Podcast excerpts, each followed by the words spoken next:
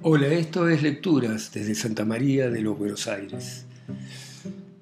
Esta ciudad en este continente y vamos a leer un cuento que se llama 108.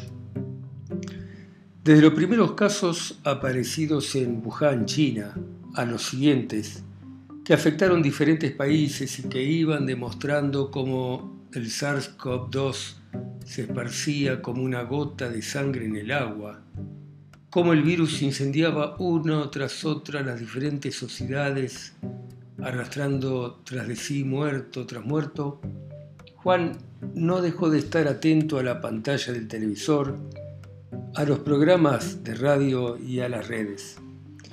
Lo que más le interesaba, en realidad, le preocupaba, era seguir al pie de la letra las indicaciones sanitarias a fin de no contagiarse, no enfermarse. Usar barbijo que tape nariz y boca, mantener distancia social, lavarse las manos, usar alcohol en gel, se decía Juan, y frente al espejo del baño se ajustaba y desajustaba el barbijo, se refregaba las manos intensamente con jabón durante 20 segundos, la exacta duración de los dos primeros versos del himno nacional argentino. Era el día viernes 20 de marzo y se había decretado cuarentena estricta. No salir a trabajar, no salir a pasear, no reunirse con amigos o familiares, todas medidas en contra del artículo 14 de la Constitución Nacional. Tengo algunos ahorros con los que puedo aguantar, se dijo Juan. No necesito ver a nadie, mis hermanos y mis viejos están bien guardados. Todos mis amigos son grandes, alguno obeso, otro diabético, otro asmático. Por suerte yo nunca fumé, siempre hice ejercicio, estoy en peso y no tengo presión ni alto el colesterol. Es cuestión de cuidarse, se convenció y se prometió salir solo hasta los comercios cercanos para comprar lo necesario para subsistir, sobre todo la bandina. Al segundo día de la cuarentena, Juan recordó algo que había estado negando e incluso que había pretendido olvidar. Una semana antes había ido a Ezeiza a buscar a su hermano que regresaba escapando de Milán con la pandemia pisándole los talones. Su hermano estaba bien, sin síntomas. La madrugada del tercer día de la cuarentena, Juan sintió un poco dolor de garganta, suave, no muy intenso, puntual en el costado derecho. Recordó que el gobierno había prometido que iba a preparar el sistema sanitario para que hubiera camas y respiradores suficientes en terapia intensiva en todos los hospitales que nos iban a cuidar, que no nos iban a dejar solos, que no nos iban a abandonar y que ante determinados síntomas había que llamar al 108. Los síntomas alarmantes eran fiebre, más de 38 grados, dolor de garganta y tos. El dolor era intenso, pero pensar y pensar no lo dejaba dormir. Recordó haber visto muertos en las calles de Ecuador, fosas comunes en Nueva York, pasillos con cadáveres en bolsas mortuorias y ataúdes en iglesias vacías. Juan no quería enfermarse y mucho menos morir. No quería que la estúpida, boba cadena de RN que mata sin enterarse que mata lo matase a él. Encendió el velador que estaba en la mesa de luz al lado de la cama y marcó 108. Esperó mientras sonaba dos, tres, cuatro veces y de pronto atendieron. Usted se ha comunicado con el 108. En este momento todos nuestros operadores están ocupados. Si usted conoce el número interno, márquelo. Si llama por fiebre, marque 1. Por dolor de garganta, marque 2. Por falta de aire, marque 3. Por tos, marque 4. Para denunciar violación de cuarentena, marque 5. Para hacer una donación al sistema de salud, marque 6. Para volver al menú principal, marque 1. O si no, espere y será atendido. Juan marcó 2. Si su dolor de garganta empezó hace 36 horas, marque 1. Si empezó hace 48 horas, marque 2. Si empezó hace 24 horas o menos, marque 3. O si no, espere y será atendido. Juan marcó 3. Si su dolor de garganta es del lado derecho, marque 1. Si es del lado izquierdo, marque 2. Y si no, espere y será atendido. Juan suspiró y esperó. Esperó y esperó. A los diez minutos sin que lo hubiesen atendido, la comunicación se interrumpió. Juan no se iba a milanar. Él creía que el gobierno lo iba a cuidar y seguramente iba a ser así. Marcó de nuevo 108 y esperó. Al cuarto tono de llamada lo atendió el mensaje grabado. Usted se ha comunicado.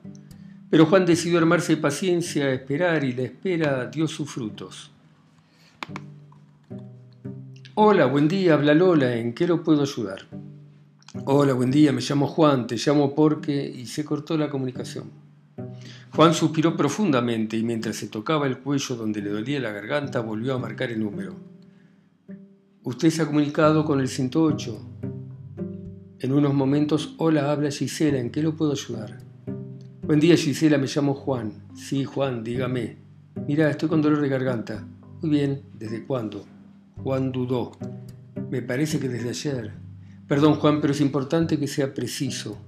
Sí, desde ayer, afirmó Juan. Muy bien, desde ayer repitió Gisela como si hubiera estado haciendo otra cosa, tal vez anotando. ¿Y dónde le duele?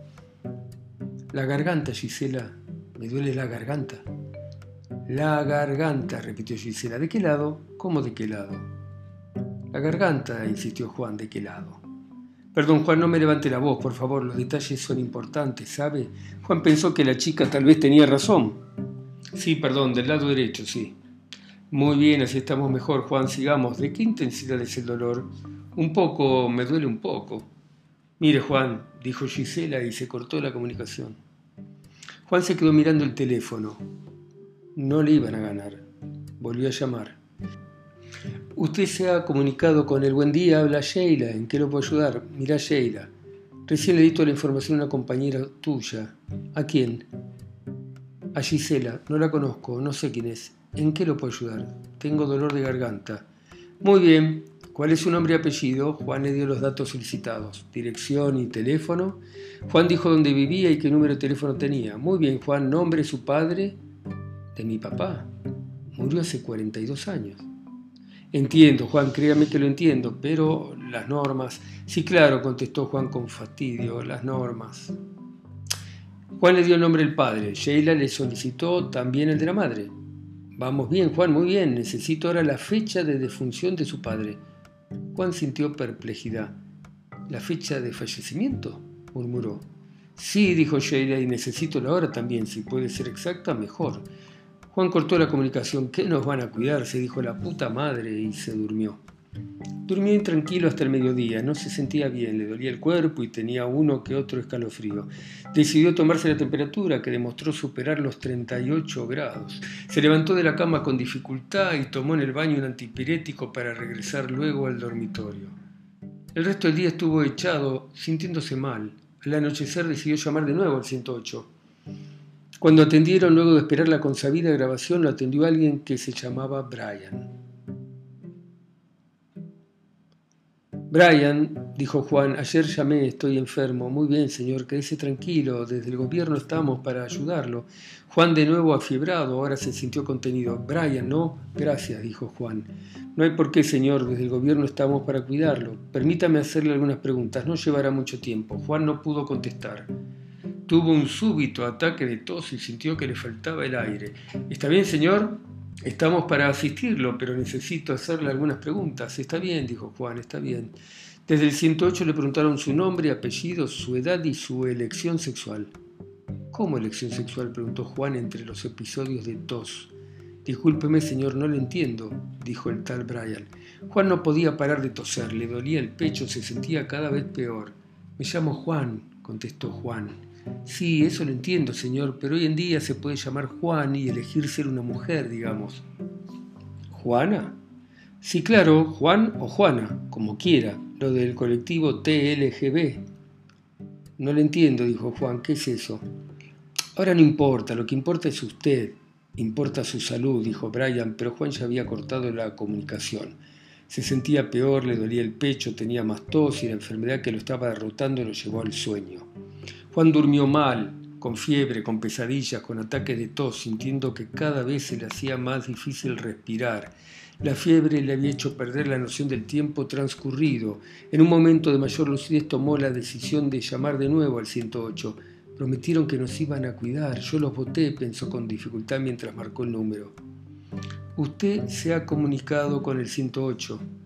En este momento todos nuestros operadores están ocupados. Si usted conoce el número interno, márquelo. Si llama por fiebre, marque 1. Por dolor de garganta, marque 2. Por falta de aire, marque 3. Por tos, marque 4. Para denunciar violación de cuarentena, marque 5. Para hacer una donación al sistema de salud, marque 6. Para volver al menú principal, marque 1. O si no, espere y será atendido. Espere y será atendido. Espere y será atendido. Espere y será atendido.